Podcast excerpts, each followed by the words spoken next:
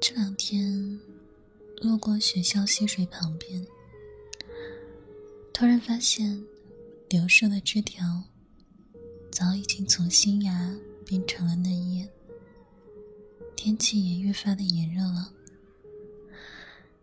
夏天来的总是那么突然，还以为春天会很长呢，可转眼间。就要立夏了，冬天来了那么久的时间才缓缓离去，绝地的春天明明好像才向我涌来，却又不知不觉间走远了。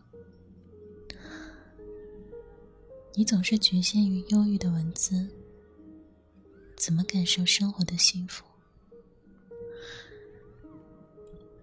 如果你生病了，我指的是情绪上的感冒，比如焦虑，比如抑郁，那你什么都不需要做，不要因为暂停，不要因为暂时停下的脚步而感到负罪感，你需要的是。好好休息，慢慢养病。对你来说，这已经是非常了不起的成就了。这不是停下来，是活下去。人都在等待着什么呢？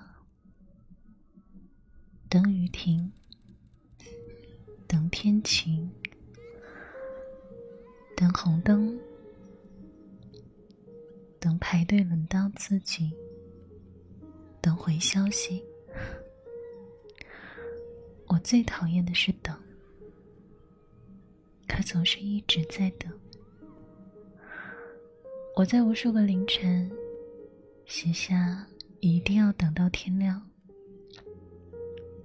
因为我明白。只要看到黎明的光，我就不想放弃了。跌进眼眸里的第一抹春色，你可还记得？